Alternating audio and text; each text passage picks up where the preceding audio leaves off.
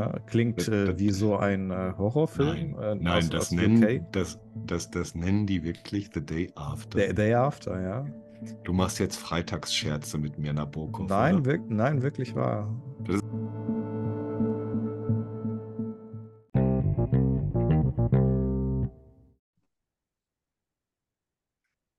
Es ist Freitag, der 9. Juni. Uns steht ein wettertechnisch heißes Wochenende bevor.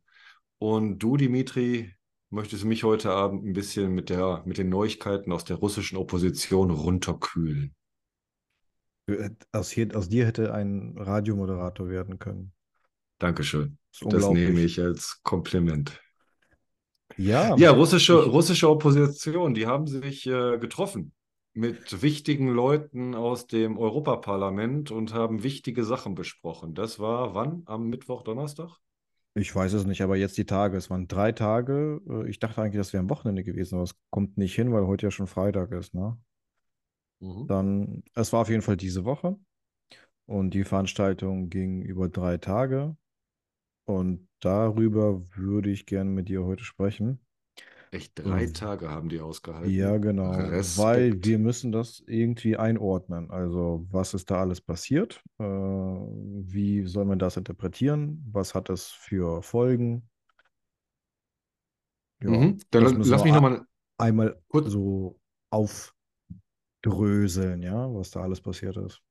Dann lass mich noch mal kurz eine Hinleitung machen zu diesem Phänomen russische Opposition für diejenigen, die das vielleicht heute zum ersten Mal so bewusst hören, auch wenn wir schon einige Folgen dazu hatten. Könnt ihr gerne hier nachhören bei uns. Wir hatten uns schon einige Male mit der russischen Opposition beschäftigt, denn die erste Frage ist immer, ist es legitim, das überhaupt Op Opposition zu nennen, was man da bezeichnen will, oder ist das lediglich Wunschdenken? Also es geht äh, de facto immer um Leute in der Emigration, die darauf hoffen, nach Putin irgendeine politische Rolle in Russland spielen zu können. So, und da sind die großen Namen immer Chodorkowski, das Team Nawalny, ähm, vielleicht noch Kasparov, weil er ja auch so eine große globale Bekanntheit ist, und dann noch viele, viele andere, die da versuchen, Einfluss zu nehmen. Wir hatten uns ausführlich mit der Berlin-Deklaration beschäftigt vor einigen Wochen. Das war ein Vortreffen zu dem jetzigen Treffen mit den EU-Parlamentariern. Und da ging es vornehmlich darum, so viele wie möglich zusammenzukriegen, die jetzt äh, nach fast anderthalb Jahren Krieg es schaffen, gemeinsam den Krieg zu verurteilen, gemeinsam das Putin-Regime zu verurteilen und gemeinsam zu sagen, dass sie da doch irgendwas daran ändern wollen. So, und jetzt sind wir von Berlin, kurze Strecke nach Brüssel. Genau. Und Berlin, äh, da muss ich noch hinzufügen, also zuerst hatte ich den Eindruck, es geht darum, um Vereinigung. Also, dass man irgendwie den, die ersten Schritte geht auf den Weg zu Gremienwahl, zu Vorsitzendenwahl, zu irgendwie ein Gesicht haben, ähm, irgendeine Art von Legitimation herstellen. Und es war sogar noch weniger. Es waren nur ähm, Leitplanken, äh, sprich jeder marschiert getrennt, man, man marschiert getrennt, aber man einigt sich auf äh, eine Art Marschrichtung. Sprich, es wurden, es wurden Leitplanken abgesprochen, wie jetzt jeder einzelne von den Bewegungen, von den Personen den Kampf gegen das Putin-Regime äh, führt und äh, was er sozusagen nicht tun soll. Das ist der kleinste gemeinsame Nenner. Irgendwas zu bieten. Irgendwas. Ne? Man kann ja keine Partei bieten, man kann keine Tichanowskaja Belarus Exilregierung bieten. Man wird so und so sehr skeptisch beäugt. Da gab es ja auch die verschiedenen Skandale, wer für welchen Oligarchen welche Sanktionserleichterungen hätte haben wollen. Aber dass man wenigstens irgendetwas hat, was ja nach außen getragen werden kann und erkennbar ist. So würde ich Genau, das sagen. genau. Und, äh, und was man anbieten konnte in Berlin, war im Grunde gut, wir sind jetzt nicht ein völlig zerschrittener Hühnerhaufen. Es ist nur das Bild nach außen von mit uns kann man überhaupt Politik machen. Äh, auf, wir können irgendwie Kompromisse eingehen. Ja, wir können persönliche Animositäten hinten anstellen zum Wohl, ähm, zu einem größeren Wohl, also für, für Russland, für ein demokratisches Russland, für ein Nach-Putin-Russland, whatever. Ähm, das war Berlin. Mehr war es nicht. Ne? Also es war ja nur der allererste Schritt. Und jetzt äh, hat man diese komische Konstellation, dass man zusammen mit dem EU-Parlament äh, einen Legitimationsschritt geht. Und äh, ja, das würde ich gerne mit dir alles durchgehen. Also welche Personen da waren, wer sich wie geäußert hat. Ich habe auch zwischen Kasparov und äh, Chodorkowski etwas wahrgenommen. Da interessiert mich deine Meinung ganz speziell. Ähm, aber gehen wir das mal der Reihe nach durch. Also, das EU-Parlament äh, veranstaltet eine, äh, eine, Organisation. Das nennt sich The Day After. Ähm, also logischerweise der Tag nach dem Sturz von Putin. Ja, klingt äh, wie so ein äh, Horrorfilm. Nein, äh, nein aus, das, aus nennen, das, das, das nennen die wirklich The Day After. The Day After, ja. Du machst jetzt Freitagsscherze mit mir, Nabokov. Nein, wirk nein, wirklich wahr. Das ist Klingt nach Atom Day After Tomorrow, ne? Aber... Das, ist, das, ist, das ist doch, ey, sorry, aber muss ich jetzt mal kurz reingehen, mhm. äh, weil ähm, äh, ich ja von Samuel Beckett damals gelehrt, ha gelernt habe, wehe dem, der Zeichen sieht.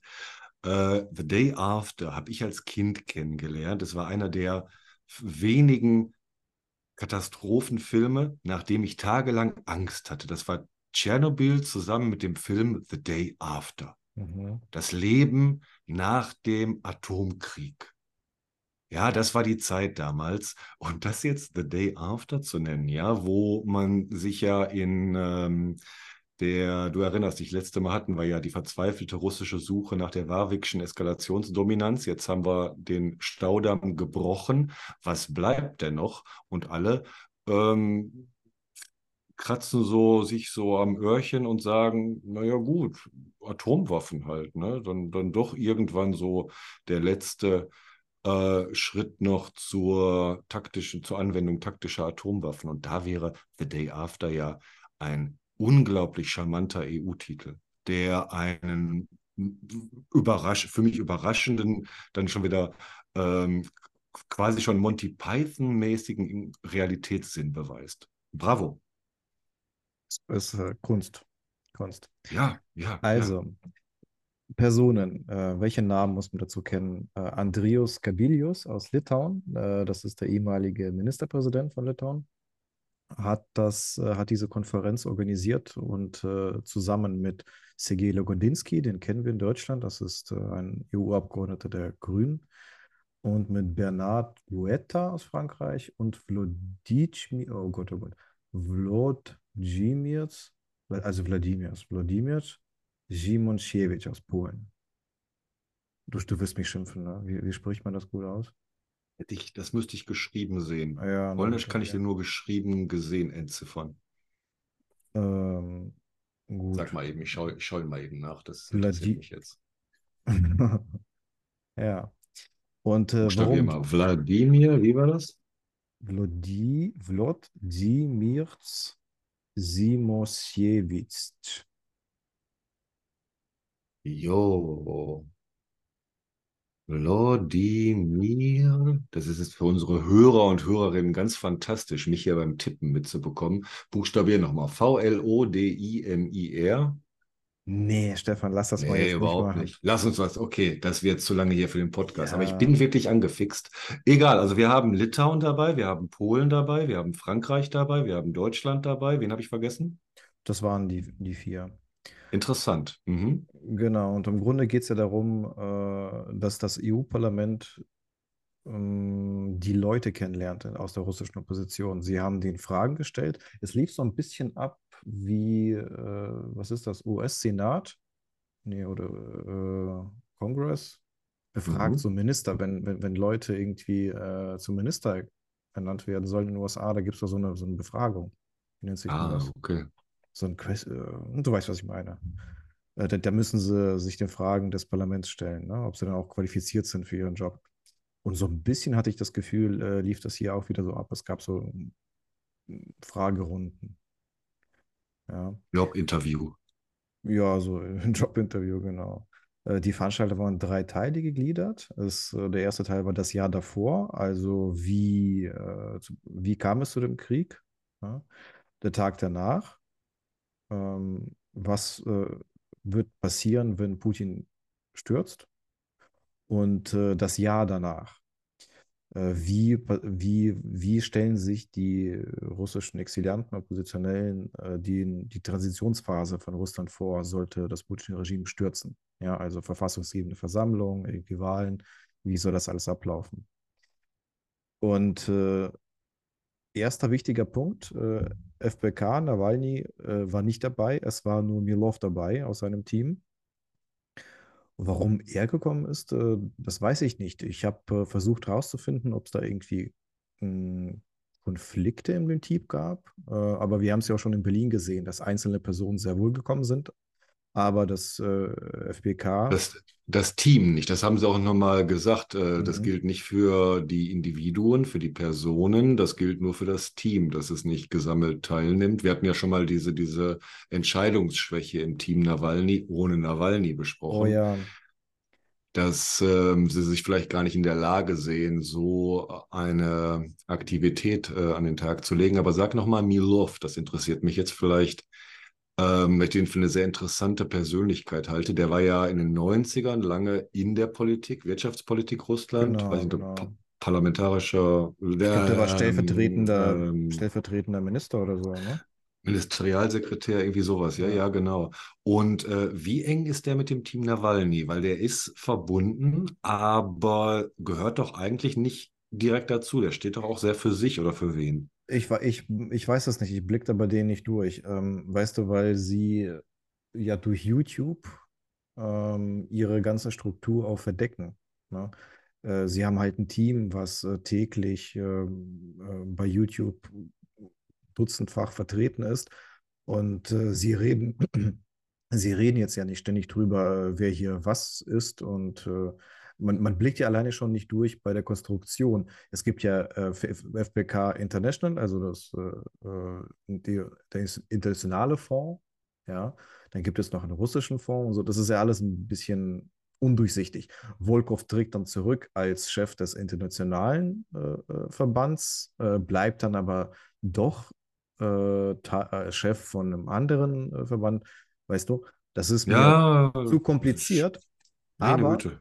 Das ist mir zu kompliziert, aber viel wichtiger ist für mich die Frage, mit dir zu klären, wie geht es mit denen weiter? Haben die wirklich eine Zukunft? Weil die, ähm, ja, die, die machen ganz schön viel falsch Ja, du hast mitbekommen, Zeit. was, was haben sie gerade gemacht? Was, was machen sie nämlich gerade? Hast du mitbekommen? Neues Video?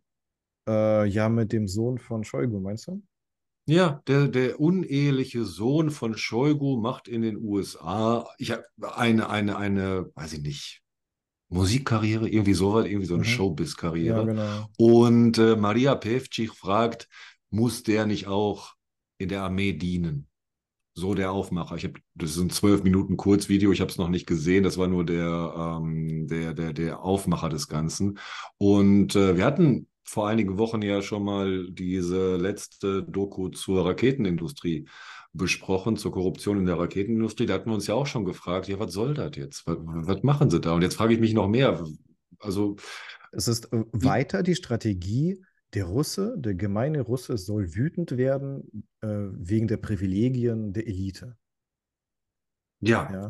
Und wa- Was, was sie vorher durch mhm. Korruption versucht haben, deutlich zu machen, äh, jetzt, jetzt durch, äh, durch den Krieg oder durch eine Ungleichbehandlung ähm, der Russen.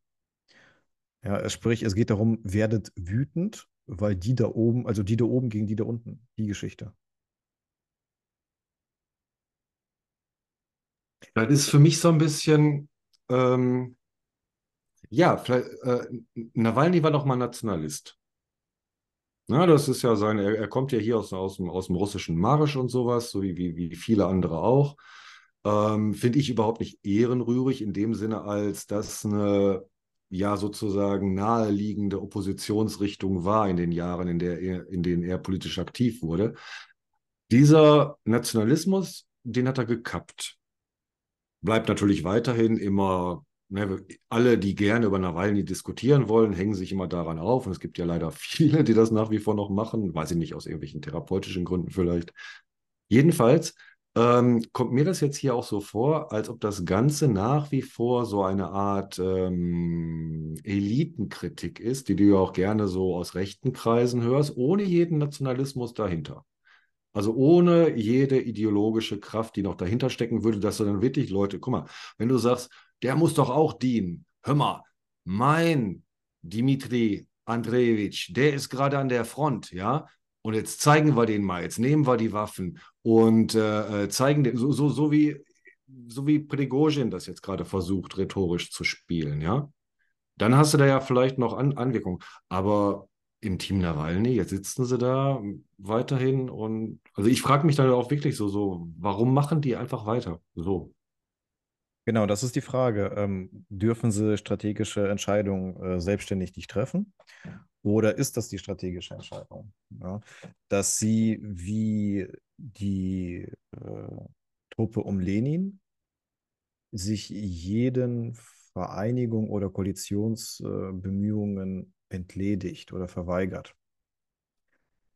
Weißt du, ob, vielleicht ist das auch bewusste Strategie. Wir setzen nicht darauf, dass das äh, Regime nach Putin durch äh, westliche Beihilfe eingesetzt wird oder durch westlichen Druck, sondern das wird ein innerrussisches Ding werden, diese Transit.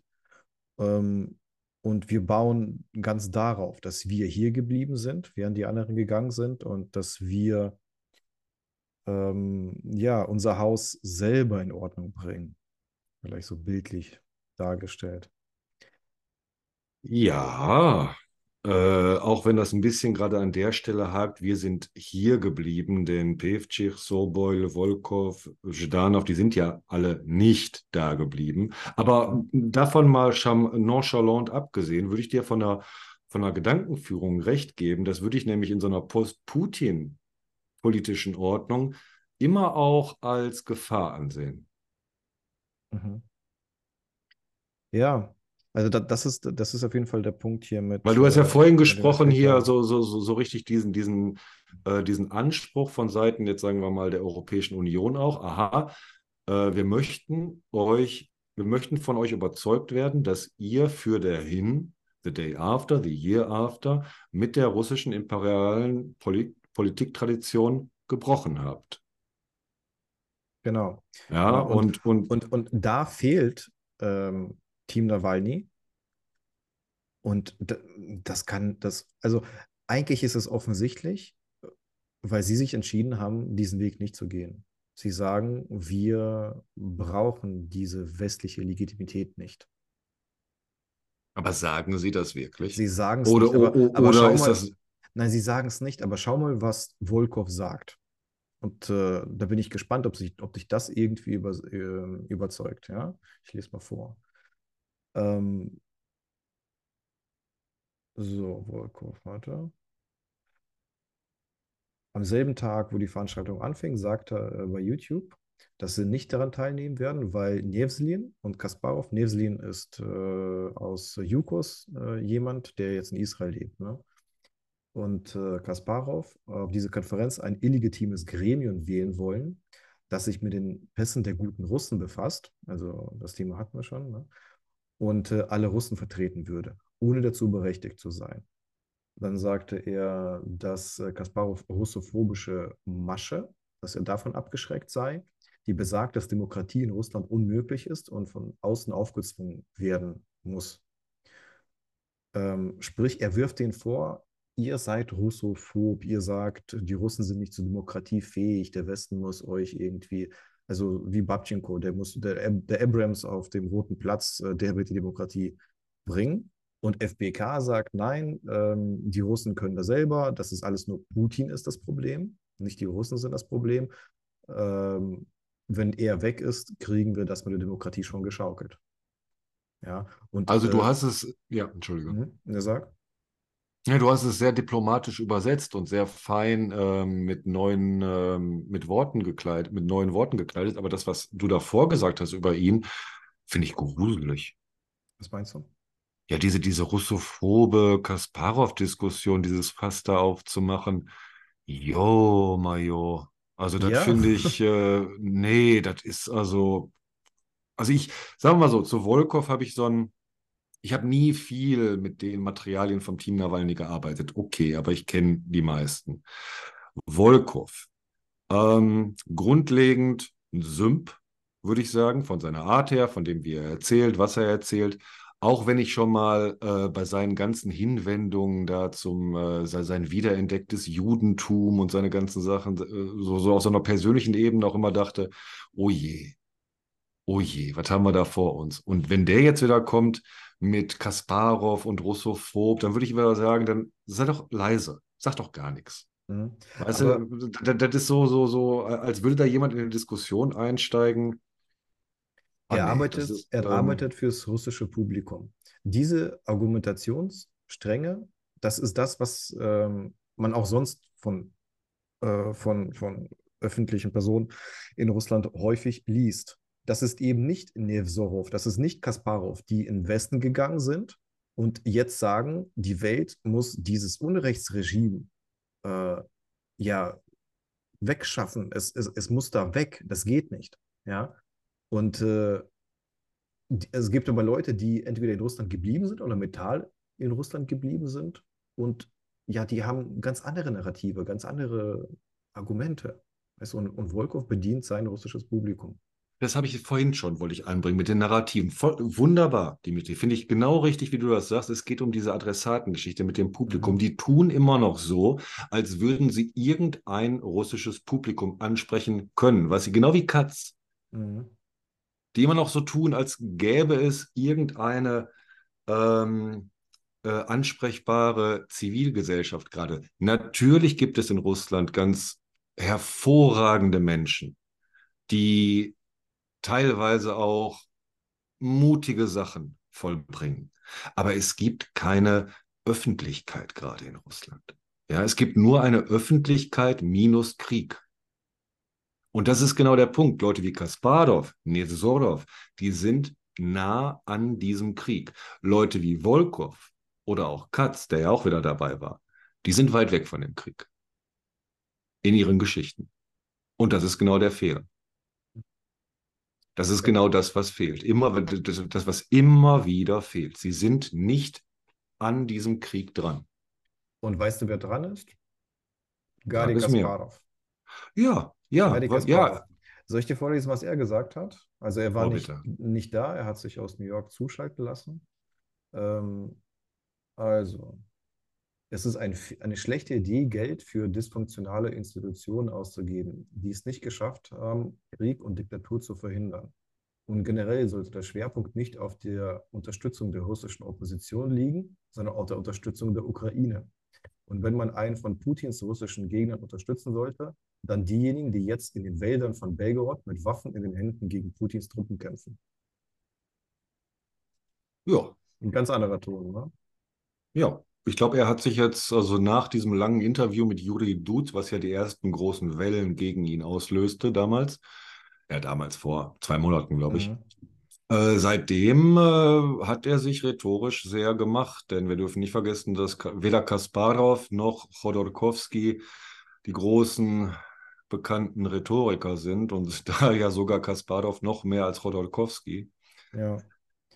Der, Und jetzt meine Frage zu dir. Ähm, Ich hab, mir war nie ganz klar, wie eng er mit Chodorkowski ist. Also wer da Häuptling, wer, Zig- nee, wer ist das andere? Na, wer Chef und wer, wer Angestellter ist, ja. ja, das ist eine gute, ich glaube, die sind beide so Co-Host. Ist, ist schwierig, aber Ko- Chodorkowski war halt da und er hat auch die Berlin-Geschichte organisiert, während Kasparov ja in den USA irgendwie ist. Er arbeitet da mehr äh, in, nach Washington, weißt du? Aber hier Kasparov weiter, ja. Wenn wir einen Wandel in Russland wollen, sollen wir uns, sollten wir nicht an mythische Wahlen in fünf Jahren denken. Wir sollten nicht an ein Fantasieszenario denken, in dem wir 100 Millionen Euro bekommen und die russische Öffentlichkeit in Gelder bringen. Wir müssen von der harten Realität ausgehen. Das Land ist noch nicht reif für die Demokratie. Die meisten Menschen haben für Putin gestimmt. Sie haben den Krieg unterstützt. Und sie verstehen sehr wohl die Sprache der Gewalt und die Sprache der Wirtschaft. Es muss feststehen, dass Russland nicht aus dem Sanktionsregime aussteigen kann, solange die Kriegsverbrecher nicht ausgeliefert werden. Unser Prinzip ist klar, Sieg für die Ukraine, Freiheit für Russland. Und zwar genau in dieser Reihenfolge. Wenn wir uns daran erinnern, dass der Sieg der Ukraine vorrangig ist, müssen wir uns daran erinnern, dass Churchill und Stalin ein Bündnis hatten. Äh, wir müssen aufhören, über die Empfindlichkeiten unserer Bürger, also die, die Russen, jetzt zu jammern. Äh, dazu haben wir kein Recht. Unser Land ist ein faschistischer Aggressor, der unsere Nachbarn tötet. Wir müssen die Sympathiebekundungen für Russland, die heute auf der Bühne zu hören waren, zurückweisen. Ähm, und, und, weißt du, das ist so, der, der steckt äh, Stöcke in, in Speichen. Das EU-Parlament empfängt äh, russische Oppositionelle, Exilanten, man feiert sich, man klatscht, man hält tolle Reden und äh, Kasparov ja, hält so eine ganz andere Rede. Weißt du, Muratov hat noch was, was ähnliches gemacht, mit, mit äh, ist nicht mehr in Europa, hast du das mitbekommen, ne? Aber das finde ich schon Fenster zugenagelt, ja. Und ich, ich, ich, wir müssen beobachten, wie das mit Kasparov und Chodorkowski weitergeht. Weil äh, Chodorkowski scheint, äh, ja, der scheint ja was vorzuhaben. Dass, äh, er, er hilft jetzt nicht nur mit Geld aus oder mit Ressourcen, sondern äh, will schon noch was werden politisch, glaube ich. Und äh, es könnte zu einem Bruch kommen zwischen Kasparov und Chodorkowski. Weißt du? Das müssen wir beobachten. Oder Kasparov sagt, er wird sich nicht an der aktiven Politik dann mehr beteiligen. Das hat er, auch, äh, hat, hat er auch gesagt, genau, hat er auch gesagt. Das fände ich, also, das würde, das würde meinen guten Eindruck, den ich von ihm seit dem Dude-Interview habe, hab, dann bestätigen. Wenn er dann wirklich sagen würde, hör mal, ich bin nicht mehr die Generation. Es reichte schon, dass du die ganzen Marasmatiker da jetzt an der Macht hast. Ich meine, guck dir doch mal an. Äh, das ist doch genau das, das, das grundlegende Problem, diese Überalterung, dieser Stillstand, der dir als Stabilität verkauft wird. Und ja, und ich denke mir, diese, diese Publikumsgeschichte, diese Trennung von diesem äh, russischen Publikum und dieses Selbstverständnis, äh, wer du auch da politisch bist, das ist gerade ein ähm, Schlüsselmoment, denn ähm, äh, das Ganze fängt ja nicht von oben nach unten an. Das ist, was ich immer wieder sage, dieses Putin ist nicht die Krankheit, ist das Symptom, ne, ist jetzt äh, halt die Figur, in der das Ganze halt, äh, diese ganzen sozialen Prozesse in den letzten 30 Jahren sich jetzt kulminiert haben. Wir sollten nicht ähm, in unserer Analyse irgendeinem Personenkult verfallen, so sehr auch natürlich diese ganzen Analysen Wladimir Putins auch interessant sind, klar. Aber wir müssen von unten nach oben denken. Und unten, unten sind die einzigen, die sich wirklich gerade als russische Opposition den Realitäten stellen, das russische Freiwilligenkorps und die sagenumwobene Legion Freies Russland. Das habe ich auch in vielen Aussagen hier von Khodorkovsky und Kasparov gelesen, dass sie genau, die sind gerade im Kampf. Da ist gerade der Krieg. Da begegnet sich gerade die russische, da begegnet, begegnet die Ukraine gerade direkt der russischen Realität. Ja. Und äh, dann denken wir das von unten nach oben. Und die äh, unangenehmen Sachen sind, äh, Dimitri, wir wissen nicht, ob das alles nicht noch äh, viel, viel länger dauert, weitaus schlimmer wird und auch ähm, in keiner Weise jetzt ähm, in absehbarer Zeit äh, ne, dieses, von irgendwas wie hier dieses, das, das wie heißt es nochmal, das, das, das glückliche Russland des, der, der Zukunft oder wie, wie sagen die Nawalny-Leute immer? Genau, das glückliche Russland der Zukunft. Ja, das ist, wie du gerade genau sagtest, das ist alles, oder hast hier Kasparov zitiert, das ist alles gerade nicht aktuell. Ja, und äh, dass wir überhaupt darüber reden, das wollte ich auch noch so anbringen. Ähm, dieses Treffen der, mit den EU-Parlamentariern, so wichtig das ja auch erscheinen mag als nächsten Schritt in dieser ähm, russischen Immigration, wir haben den Bruch des Staudamms die Woche, ja. Wir haben die ganzen Diskussionen um den Beginn der möglichen, äh, Ukra äh, den möglichen Beginn der, der ukrainischen Offensive. Wir haben ne, die Prigozhin-Sachen, die ja weiter eskalieren. Wir haben die ganzen Bruchstellen äh, im Kreml jetzt mit den ganzen Sachen. Da ist dieses Treffen mit der russischen Opposition wirklich ganz weit in den Hintergrund getreten. äh, medial. Deshalb bin ich, bin ich, dir sehr dankbar für die ganze Aufzählung heute. Eine Sache habe ich noch, ob, du die mitbekommen hast, die ich wichtig fand. Ähm, äh, zum, zum Treffen jetzt? Ja, ja, zum Treffen jetzt mhm. ganz konkret. Die sollen mit der, mit dem EU-Parlament zusammen äh, irgendwie ein ähm, Schreiben vorbereitet haben zur Einrichtung dieses Tribunals für, Krieg, für die russischen Kriegsverbrecher. Und das ist eine wichtige Sache. Ja, also dazu sagen, juristische äh, Absicherung in Hinsicht, äh, wie wir, wo wir, wann wir dieses Tribunal eröffnen werden. Und ich genau. glaube, das ist sozusagen auch die, äh, die äh, einzige große Aufgabe der russischen Opposition, gerade die Einrichtung dieses Tribunals. Und äh, was wurde da beschlossen? Was kam raus? es ist nur, warte, ich äh, schaue noch mal eben drauf, das war in der deutschen Welle, glaube ich. Ja, äh, es geht, es wurde als einziges konkretes Ergebnis auch hier berichtet, dass man ja, erstmal Diskussion. Also konkret heißt hier zwar in Richtung Tribunal sollen Vorbereitungen jetzt getroffen werden, aber das, was Lagudinski, dieser grünen Abgeordnete im EU-Parlament auch sagte, habe ich beim DLF-Interview gehört, ähm, wir erwarten gar keine Exilregierung von der russischen Opposition. Wichtig mhm. für uns ist, dass wir mit ihnen zusammensitzen. Ja, und ich glaube, das ist auch so ein bisschen, das machen Parlamentarier auch. Sie sitzen ja viel. Daher möchten sie auch gerne mit denen dann zusammensitzen. Wäre schön, wenn es da möglichst äh, bald noch diesen Sommer auch wirklich konkrete Entscheidungen gäbe. Denn das halte ich für eine ganz wichtige Sache. Also nicht nur zu sagen, Putin mit äh, dieser Assistentin äh, in der Kinderverschleppung, ähm, da äh, Ermittlungsverfahren, Anklage zu erheben, sondern das jetzt auch auf die Ebene des Tribunals zu bringen. Genau, weil politisch gesehen ist es ja, wir, ihr könnt nicht einfach nur einen Kopf austauschen. Also es kann nicht jetzt Putin durch äh, Mischustin ersetzt werden, sondern das Regime-Change. Im Grunde hat sich jetzt das EU-Parlament auf Regime-Change festgelegt. Sehe ich das richtig? Man sagt, mit Putin ja, kann man nicht reden. Du musst ja nur ein Tribunal für die ganze politische Führung einrichten und da müssen dann ja alle hin. Ja. Ne, wir wissen doch jetzt, also alle müssen dahin, auch, auch Sabjanin muss dahin, auch Mischustin muss dahin. Genau, also einige tausend äh, der Führungsspitze, ne? Genau. Und das, ist ja dann gleich Regime Change. Genau. Da, da, sind wir ja noch gar nicht von der ganzen Armee verantwortlich. Ja, ja, genau. Das ist äh, nur, nur die Fassade erstmal.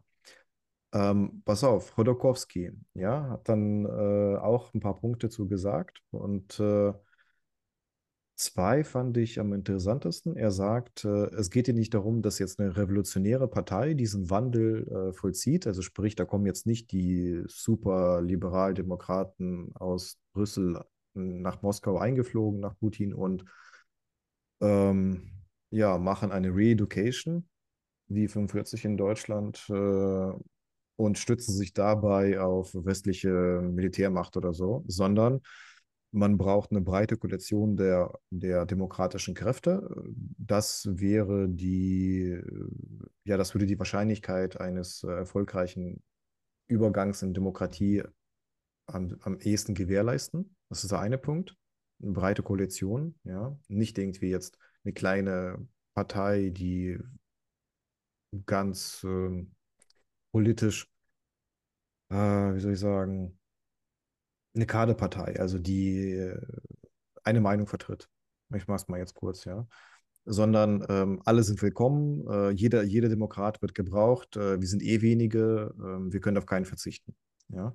Das ist der erste Punkt. Und der zweite, also äh, auch Angebot an FBK. Ne? Ihr seid jetzt hier nicht dabei, ich hoffe aber, ihr seid beim nächsten Mal dabei, hat er dann auch gesagt, wörtlich später. Und äh, der zweite Punkt, Lustration. Er sagt, äh, wir können jetzt nicht die Russen nach Putin alle verschrecken, mit ähm, dass alle Jedina Rossa, also alle hier Parteimitglieder und alle, jeder, der an, an Putins Verbrechen irgendwie beteiligt war, dass er strafrechtlich verfolgt wird, sondern wir müssen das mit, äh, mit Fingerspitzengefühl handhaben, damit wir die Russen nicht verschrecken. Sprich, er, er denkt politisch. Ne? Er, er, sagt, er wägt immer ab. Er wägt ab, äh, da sind die Russen, die sind halt wie sie sind und äh, die wurden jetzt äh, gebrainwashed so viele Jahrzehnte lang und äh, wir können jetzt nicht hingehen und in einem Tag alles ändern. Ja. Und äh, da unterscheidet er sich von Kasparov. Kasparov sagt, ja, whatever. Ähm, die Russen äh, wurden gebrainwashed. Sie sind hier nicht die Opfer. Die Opfer sind die Ukrainer. Und erst muss die Ukraine befreit werden. Die, die, Verbrecher müssen zur Rechenschaft gezogen werden, werden und äh, die Reparationszahlungen müssen geleistet werden. Ja. Und dann können wir über Russland reden. Und das ist schon, schon ein ganz anderer Ton ne, zwischen Chodorkowski und äh, Kasparov. Grundlegend, äh, äh, aber da immer vollkommen richtig, äh, zurück zur Realität. Die Realität ist ähm, der russische Krieg gegen die Ukraine heute. Und wir wissen, was diese Woche alles passiert ist, denn ich finde, dass äh, zu solchem Treffen der russischen Opposition für The Day After, The Year After immer die falschen Leute eingeladen werden. Das möchte ich mit Dimitri nämlich in unserem nächsten Podcast besprechen, wen ich einladen würde. Ich würde zum Beispiel Gluchowski einladen. Der soll uns mal ein bisschen was ähm, Fantastisches erzählen über die Zeit danach. Dann würde ich auch einladen Boris Akunin der sogar auch zu dieser russischen Opposition im weiteren Kreis gehört, den ich aber hier weniger als Oppositionellen vorstellen möchte, sondern als Geschichtenerzähler. Er war bei den Treffen in Brüssel. Ja, ja, ja. Und äh, ich habe jetzt diese kleine Novelle von ihm gelesen, des Teufels Advokat, wo er genau über die Zeit schreibt, nach dem Sieg der Ukraine. Das in unserem nächsten Podcast. Daumen hoch. Dimitri, du hast es geschafft, mich abzukühlen. Dankeschön. Wir sehen uns die Tage. Ciao, ciao, Stefan. Mach's gut. Ciao.